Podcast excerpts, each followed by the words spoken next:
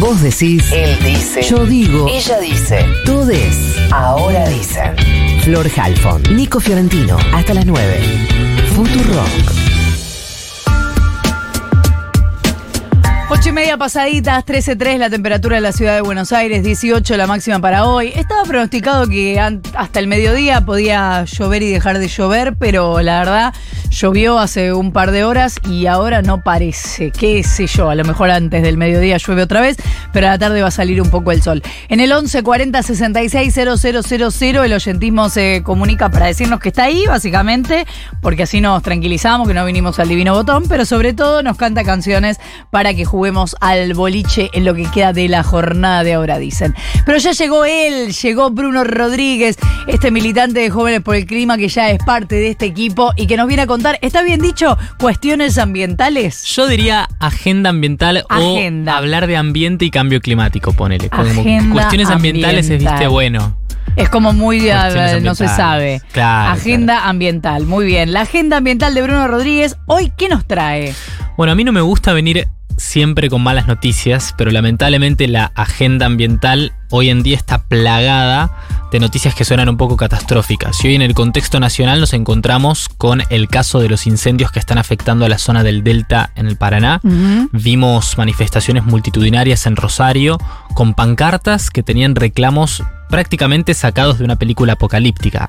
El derecho a respirar es lo que exigen los rosarinos porque el humo inundó la ciudad y es tremendo lo que se quemó, lo que se incendió, lo que se destruyó en cuanto a número de hectáreas en lo que va del año. Ya tenemos 60.000 hectáreas de suelo completamente arrasado y solamente 10.000 de esas hectáreas en, los- en las últimas semanas Sí. fueron las que se consumaron por los incendios. Arrancábamos el programa con eso porque si bien fueron 10.000 en estos últimos días, también se habla de un problema que lleva muchos años y que tiene todavía más hectáreas. Totalmente. De hecho, si analizamos los últimos tres años, vemos que hay una sequía prolongada que genera condiciones propicias para que se propaguen los incendios y también tenemos una bajante histórica del río Paraná. Los que más sufren los efectos de estas catástrofes ambientales no solamente son, por supuesto, las comunidades, sino también, por ejemplo, sectores que normalmente en estas discusiones sobre quiénes son los responsables de los incendios son los acusados de manera instantánea, como por ejemplo los productores rurales. Y acá hay una discusión central en el origen de los incendios porque siempre son multi- multifacéticos. Hoy en día tenemos esta situación de las sequías. En Córdoba, por ejemplo, también el año pasado sufrimos incendios muy fuertes y también fueron las sequías el, el principal causante.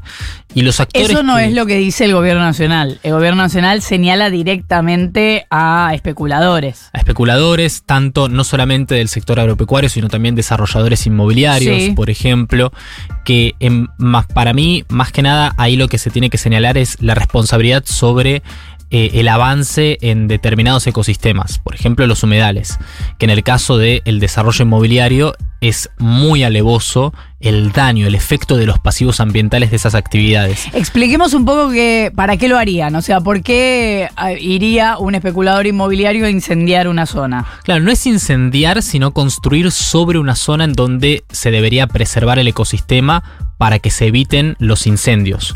Estos son los humedales. Por ejemplo, eh, toda la zona de Nordelta. Eh, hoy en día son casas eh, de lujo construidas sobre zona de humedal y ahí no solamente tenemos la destrucción de un ecosistema para que se desarrolle un proyecto, un emprendimiento inmobiliario, sino también, por ejemplo, el desplazamiento de especies nativas como por ejemplo los carpinchos. De hecho, el año pasado atendimos a esta suerte de revolución de los carpinchos que estuvieron en Nordelta eh, justamente por el desplazamiento de la fauna. Pero vos decís que cuando el gobierno nacional señala respecto a los incendios del Delta, los especuladores inmobiliarios, se refiere a todo lo que vinieron construyendo, ¿no? Que alguien fue y prendió fuego ahora. Exactamente, y el gobierno nacional, específicamente con el caso de los incendios, cuando tiene una narrativa un poco más puntillosa sobre algunos actores en particular, suele ser más sobre el agro.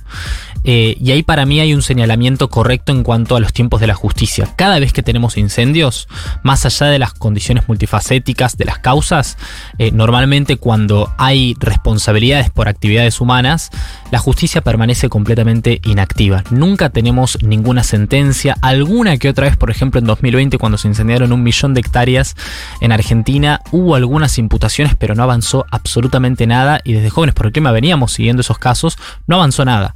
Entonces ahí también tenemos una falencia muy fuerte que es, che, ¿cuál es el rol de la justicia en todo esto? también eh, ahí hay una presión que, se tiene que ejercer desde la sociedad civil. Pero por otro lado, en paralelo a los incendios, pasó algo y ahora sí me voy a poner en modo buenas noticias. A ver. Que tiene que ver con la ley de humedales. Esta ley, este reclamo histórico que viene siendo cajoneado en el Congreso sistemáticamente, ya pudo obtener ahora la designación de las comisiones en la Cámara de Diputados para que se habilite el debate parlamentario. Sin esta designación de comisiones iba a seguir cajoneada, no se iba a debatir nada. Eh, las comisiones que le fueron asignadas a la ley de humedales son recursos naturales, la Comisión de Recursos Naturales, la Comisión de Agricultura, que es la más pesada, una de las más pesadas donde juegan los lobbies que no quieren que salga la ley básicamente, y la Comisión de Presupuesto. Recordanos qué, qué es, qué viene a ser la ley de humedales. La ley de humedales es un instrumento de ordenamiento territorial. Básicamente, como la ley de bosques, por ejemplo, nos dice cuántos bosques tenemos en Argentina, eh, cuál, es, eh, tiene, cuál tiene que ser la política de semaforización, es decir, qué zonas eh, se pueden deforestar, o sea, en donde se puede habilitar actividades productivas y qué zonas directamente está prohibido.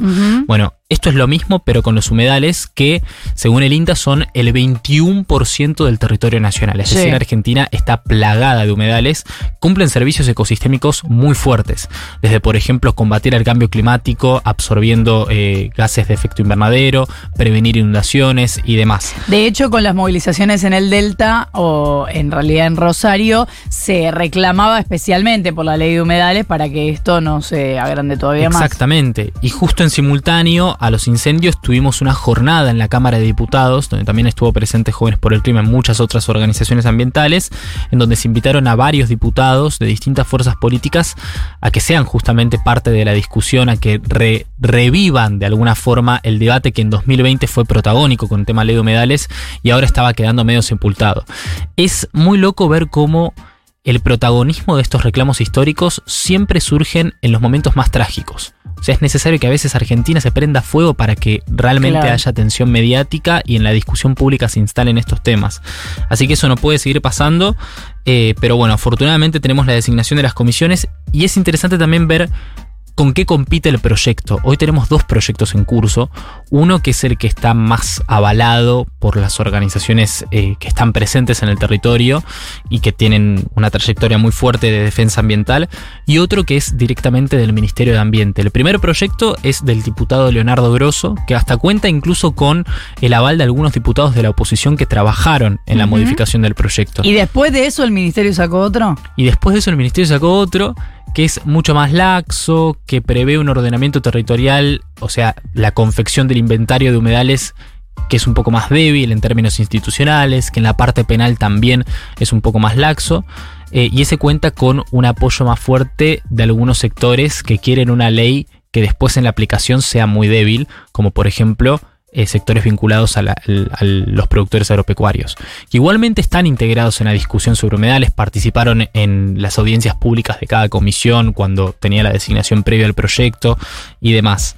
Eh, así que hay que ver cómo avanza este proyecto en la Cámara de Diputados siempre que se da el debate particularmente en la Comisión de Agricultura, vemos las intervenciones más, eh, de alguna manera, más fuertes de cada sector, porque es ahí donde se cocinan los lobbies. En la Comisión de Agricultura, en la Comisión de Recursos Naturales, el debate suele pasar rápido, lo mismo en la Comisión de Presupuestos. Esta es una ley de presupuestos mínimos.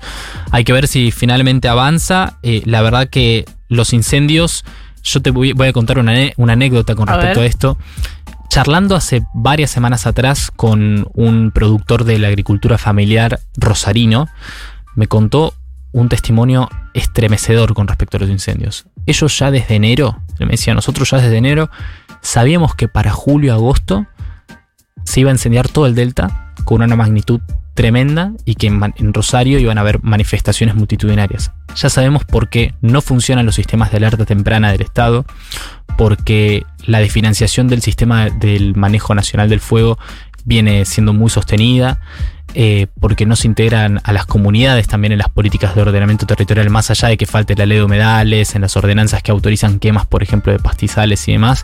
Nosotros ya sabemos ya sabemos que se incendia para julio, para agosto toda la zona del delta, entonces nos preparamos. Sabemos que no hay que producir eh, en, en, esa fecha Claro. y demás. O sea, hay una suerte de naturalización del desastre ambiental que me parece lo más peligroso de todo esto. No, naturalización por un lado y por otro lado un universo que se maneja con esa información y otro universo que hace de cuenta que esa información no existe.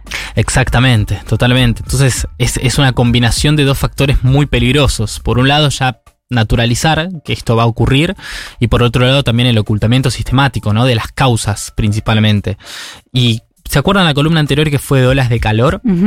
Bueno, justamente con los eventos climáticos extremos aumentando en intensidad y frecuencia, por, porque son una consecuencia natural del cambio climático, este fenómeno en particular, el de los incendios forestales, la quema de pastizales, matorrales y bosques nativos, van a ser también un fenómeno más recurrente, no solamente en la zona del delta, sino en general en Argentina. Entonces, acá también estamos hablando de un caso de extrema vulnerabilidad ambiental que vamos a tener que ver cómo se desarrolla. Si no hay una política nacional de adaptación al cambio climático que contemple la financiación del Sistema Nacional de Manejo del Fuego y demás, vamos a estar posta muy en la B, muy expuestos, y a mí me preocupa muchísimo lo que pasa en ese sentido con las comunidades, las comunidades rurales del interior profundo del país a las que se termina registrando las pérdidas en los hogares, las pérdidas económicas, se termina registrando mucho después de que se consumen los peores hechos de violencia Claro. ambiental. Entonces ahí también tenemos un caso para analizar. Eh, no solamente se trata de debatir de una ley, sino de lo que el Estado puede hacer ahora con sus instrumentos de política pública y de regulación ambiental. Agenda ambiental en la voz de Bruno Rodríguez. Gracias, Bruno. Muchísimas gracias a ustedes. Faltan 15 para las 9 de la mañana. Deja los newsletters para más tarde. Ahora dicen Flor Halfon y Nico Fiorentino.